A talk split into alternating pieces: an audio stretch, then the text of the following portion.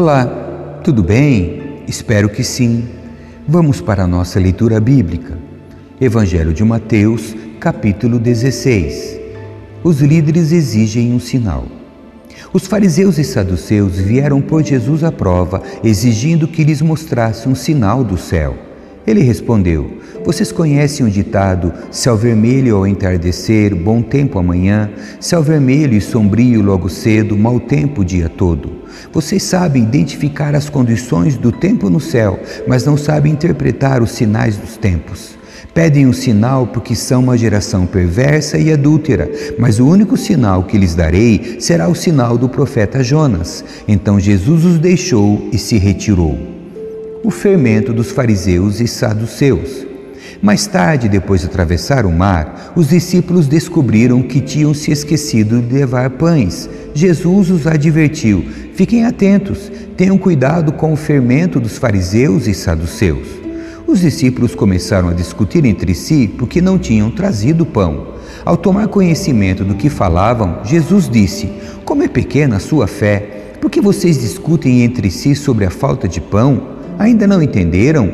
Não se lembram dos cinco pães para os cinco mil e dos cestos de sobras que recolheram? Nem dos sete pães para os quatro mil e dos cestos grandes de sobras que recolheram? Como não conseguem entender que não estou falando de pão? Repito, tenham cuidado com o fermento dos fariseus e saduceus. Finalmente entenderam que ele não se referia ao fermento do pão, mas ao ensino dos fariseus e saduceus. Pedro declara sua fé. Quando Jesus chegou à região de Cesareia de Filipe, perguntou a seus discípulos: Quem as pessoas dizem que o filho do homem é?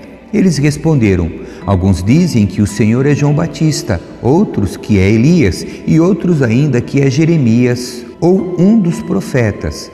E vocês? perguntou ele: Quem vocês dizem que eu sou? Simão Pedro respondeu: O Senhor é o Cristo, o Filho do Deus vivo. Jesus disse: Que grande privilégio você teve, Simão, filho de João. Foi meu Pai no céu que lhe revelou isso. Nenhum ser humano saberia por si só. Agora eu lhe digo que você é Pedro, e sobre esta pedra edificarei minha igreja, e as forças da morte não a conquistarão. Eu lhe darei as chaves do reino dos céus. O que você ligar na terra terá sido ligado no céu, e o que você desligar na terra terá sido desligado no céu. Então ele advertiu a seus discípulos que não dissessem a ninguém que ele era o Cristo. Jesus prediz sua morte.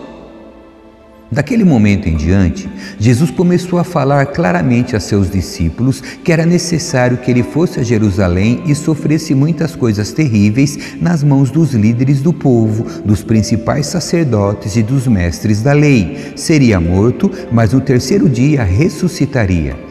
Pedro o chamou de lado e começou a repreendê-lo por dizer tais coisas. Jamais, Senhor, disse ele, isso nunca lhe acontecerá. Jesus se voltou para Pedro e disse: Afaste-se de mim, Satanás. Você é uma pedra de tropeço para mim. Considera as coisas apenas do ponto de vista humano e não da perspectiva de Deus. Ensino sobre o discipulado. Então Jesus disse a seus discípulos: se alguém quer ser meu seguidor, negue a si mesmo, tome sua cruz e siga-me. Se tentar se apegar à sua vida, a perderá, mas se abrir mão de sua vida por minha causa, a encontrará. Que vantagem há em ganhar o mundo inteiro, mas perder a vida? E o que daria o homem em troca de sua vida? Pois o Filho do Homem virá com seus anjos na glória de seu Pai e julgará cada pessoa de acordo com suas ações. Eu lhes digo a verdade: alguns que estão aqui neste momento não morrerão antes de ver o Filho do Homem vindo em seu reino. Capítulo 17 A Transfiguração. Seis dias depois, Jesus levou consigo Pedro e os dois irmãos Tiago e João até um monte alto Enquanto os três observavam, a aparência de Jesus foi transformada de tal modo que seu rosto brilhava como o sol e suas roupas se tornaram brancas como a luz. De repente, Moisés e Elias apareceram e começaram a falar com Jesus. Pedro exclamou: Senhor, é maravilhoso estarmos aqui. Se quiser, farei três tendas: uma será sua, uma de Moisés e outra de Elias. Enquanto ele ainda falava, uma nuvem brilhante os cobriu e uma voz que vinha da nuvem disse: Este é meu filho amado, que me dá grande alegria. Ouçam-no. Os discípulos ficaram aterrorizados e caíram com o rosto em terra. Então Jesus veio e os tocou. Levantem-se, disse ele, não tenham medo. E quando levantaram os olhos, viram apenas Jesus. Enquanto desciam do monte, Jesus lhes ordenou: Não contem a ninguém o que viram, até que o filho do homem ressuscite dos mortos. Os discípulos lhe perguntaram: Por que os mestres da lei afirmam que é necessário que Elias volte antes que o Cristo venha? Jesus respondeu: De fato, Elias vem e restaurará tudo. Eu, porém, lhes digo: Elias já veio, mas não o reconheceram e preferiram maltratá-lo. Da mesma forma, também farão o filho do homem sofrer. Então os discípulos entenderam que ele estava falando de João Batista. Jesus cura um menino possuído por demônio. Ao pé do monte, uma grande multidão os esperava. Um homem veio, ajoelhou-se diante de Jesus e disse: Senhor, tenha misericórdia de meu filho. Ele tem convulsões e sofre terrivelmente. Muitas vezes cai no fogo ou na água. Eu trouxe a seus discípulos, mas eles não puderam curá-lo. Jesus disse: Geração incrédula e corrompida, até quando estarei com vocês? Até quando terei de suportá-los? Tragam o menino para cá. Então Jesus repreendeu o demônio e ele saiu do menino, que ficou curado a partir daquele momento. Mais tarde, os discípulos perguntaram a Jesus em particular: Por que não conseguimos expulsar aquele demônio? Porque a sua fé é muito pequena, respondeu Jesus. Eu lhes digo a verdade: se tivessem fé, ainda que do tamanho de uma semente de mostarda, poderiam dizer a este monte: Mova-se daqui para lá, e ele se moveria. Nada seria impossível para vocês. Mas essa espécie não sai senão com oração e jejum. Jesus prediz sua morte pela segunda vez. Quando voltaram a se reunir na Galiléia, Jesus lhes disse: O filho do homem será traído e entregue em mãos humanas. Será morto, mas o terceiro dia ressuscitará. E os discípulos se encheram de tristeza. O pagamento do imposto do templo.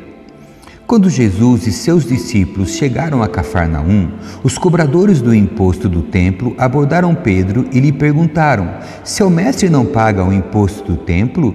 Sim, paga, respondeu Pedro. Em seguida entrou em casa. Antes que ele tivesse oportunidade de falar, Jesus lhe perguntou: O que você acha, Simão? O que os reis costumam fazer? Cobrar impostos de seu povo ou dos povos conquistados? Cobram dos povos conquistados, respondeu Pedro. Pois bem, disse Jesus, os cidadãos estão isentos, mas como não queremos que se ofendam, desça até o mar e jogue o anzol. Abra a boca do primeiro peixe que pegar e ali encontrará uma moeda de prata. Pegue-a e use-a para pagar os impostos por nós dois. Capítulo 18 O maior no reino. Nessa ocasião, os discípulos vieram a Jesus e perguntaram: Afinal, quem é o maior no reino dos céus? Então Jesus chamou uma criança pequena e a colocou no meio deles. Em seguida disse: Eu lhes digo a verdade. A menos que vocês se convertam e se tornem como crianças, jamais entrarão no reino dos céus. Quem se torna humilde como essa criança é o maior no reino dos céus. E quem recebe uma criança como esta em meu nome, recebe a mim. Advertência para não causar pecado. Mas, se alguém fizer cair em pecado um desses pequeninos que em mim confiam, teria sido melhor ter amarrado uma grande pedra de moinho ao pescoço e se afogado nas profundezas do mar. Quanto sofrimento haverá no mundo por causa das tentações para o pecado? Ainda que elas sejam inevitáveis, aquele que as provoca terá sofrimento ainda maior. Portanto, se sua mão ou seu pé o faz pecar, corte-o e jogue-o fora. É melhor entrar na vida eterna com apenas uma das mãos ou apenas um dos pés que ser lançado no fogo eterno com as duas mãos e os dois pés. E se seu olho o faz pecar, arranque-o e jogue-o fora. É melhor entrar na vida eterna com apenas um dos olhos que ser lançado no inferno de fogo com os dois olhos. Tomem cuidado para não desprezar nenhum destes pequeninos, pois eu lhes digo que, no céu os anjos deles estão sempre na presença de meu Pai celestial. E o Filho do Homem veio para salvar os que estavam perdidos. A parábola da ovelha perdida. Se o homem tiver cem ovelhas e uma delas se perder, o que vocês acham que ele fará? Não deixará as outras noventa e nove nos montes e sairá à procura da perdida? E se a encontrar, eu lhes digo a verdade, ele se alegrará por causa dela mais que pelas noventa e nove que não se perderam. Da mesma forma, não é da vontade de meu Pai no céu que nenhum destes pequeninos se perca. Como corrigir um irmão? Se o irmão pecar contra você, fala com ele em particular e chame-lhe a atenção para o erro. Se ele o ouvir, você terá recuperado seu irmão. Mas se ele não o ouvir, leve consigo um ou dois outros e fale com ele novamente, para que tudo o que você disser seja confirmado por duas ou três testemunhas. Se ainda assim ele se recusar a ouvir, apresente o caso à igreja. Então, se ele não aceitar nem mesmo a decisão da igreja, trate-o como gentio ou como cobrador de impostos. Eu lhe digo a verdade. O que vocês ligarem na terra terá sido ligado no céu, e o que desligarem na terra terá sido desligado no céu. Também lhes digo que, se dois de vocês concordarem aqui na terra a respeito de qualquer coisa que pedirem, meu Pai no céu os atenderá, pois onde dois ou três se reunirem em meu nome, eu estou no meio deles. A parábola sobre a importância do perdão. Então Pedro se aproximou de Jesus e perguntou: Senhor, quantas vezes devo perdoar alguém que peca contra mim? Sete vezes? Jesus respondeu: Não sete vezes, mas setenta vezes sete. Portanto, o reino dos céus pode ser comparado a um senhor que decidiu pôr em dia as contas com os servos que lhe deviam. No decorrer do processo, trouxeram diante dele um servo que lhe devia 60 milhões de moedas. Uma vez que o homem não tinha como pagar, o Senhor ordenou que ele, sua esposa, seus filhos e todos os seus bens fossem vendidos para quitar a dívida. O homem se curvou diante do Senhor e suplicou: Por favor, tenha paciência comigo e eu pagarei tudo. O Senhor teve compaixão dele, soltou-o e perdoou-lhe a dívida. No entanto, quando o servo saiu da presença do Senhor, foi procurar outro servo que trabalhava com ele e que lhe devia cem moedas de prata. Agarrou-o pelo pescoço e exigiu que ele pagasse de imediato.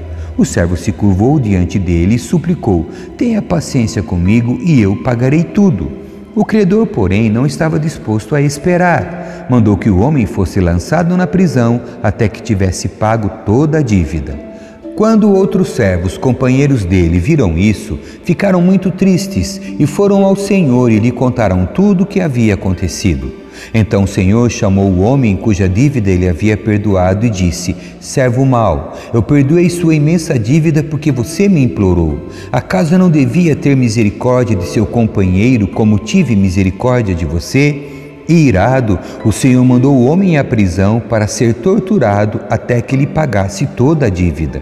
Assim também meu Pai Celestial fará com vocês, caso se recusem a perdoar de coração a seus irmãos capítulo 19 Discussão sobre divórcio e casamento.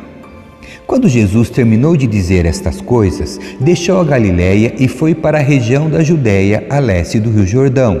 Grandes multidões o seguiram e ele curou os enfermos. Alguns fariseus apareceram e tentaram apanhar Jesus numa armadilha, perguntando: Deve-se permitir que um homem se divorcie de sua mulher por qualquer motivo? Vocês não leram as Escrituras? respondeu Jesus. Elas registram que, desde o princípio, o Criador os fez homem e mulher, e disse: Por isso o homem deixa pai e mãe e se une à sua mulher, e os dois se tornam um. Uma vez que já não são dois, mas um, que ninguém separe o que Deus uniu. Eles perguntaram: Então, por que Moisés disse na lei que o homem poderia dar à esposa um certificado de divórcio e mandá-la embora? Jesus respondeu: Moisés permitiu o divórcio apenas como concessão, pois o coração de vocês é duro, mas não era esse o propósito original. Eu lhes digo o seguinte: quem se divorciar de sua esposa, o que isso poderá fazer em cavo de imoralidade, e se casar com outra, cometerá adultério. Os discípulos de Jesus disseram: Se essa é a condição do homem em relação à sua mulher, é melhor não casar. Nem todos têm como aceitar esse ensino, disse Jesus. Só aqueles que recebem a ajuda de Deus. Alguns nascem eunucos, alguns foram feitos eunucos por outros, e alguns a si mesmos se fazem eunucos por causa do reino dos céus. Quem puder, que aceite isso. Jesus abençoa as crianças. Certo dia, trouxeram crianças para que Jesus pusesse as mãos sobre elas e orassem em seu favor, mas os discípulos repreendiam aqueles que as traziam. Jesus, porém, disse: Deixem que as crianças venham a mim não as impeçam, pois o reino dos céus pertence aos que são como elas. Então, antes de ir embora, pôs as mãos sobre a cabeça delas e as abençoou. O homem rico. O homem veio a Jesus com a seguinte pergunta: Mestre, que boas ações devo fazer para obter a vida eterna? Por que você me pergunta sobre o que é bom? perguntou Jesus. Há somente um que é bom. Se você deseja entrar na vida eterna, guarde os mandamentos. Quais? perguntou o homem. Jesus respondeu: Não mate, não cometa adultério, não roube, não dê falso testemunho. Honre seu pai e sua mãe, ame seu próximo como a si mesmo.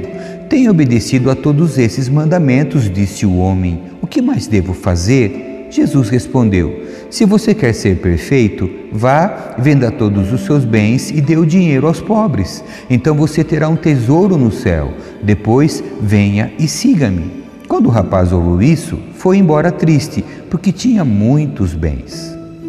As recompensas do discipulado.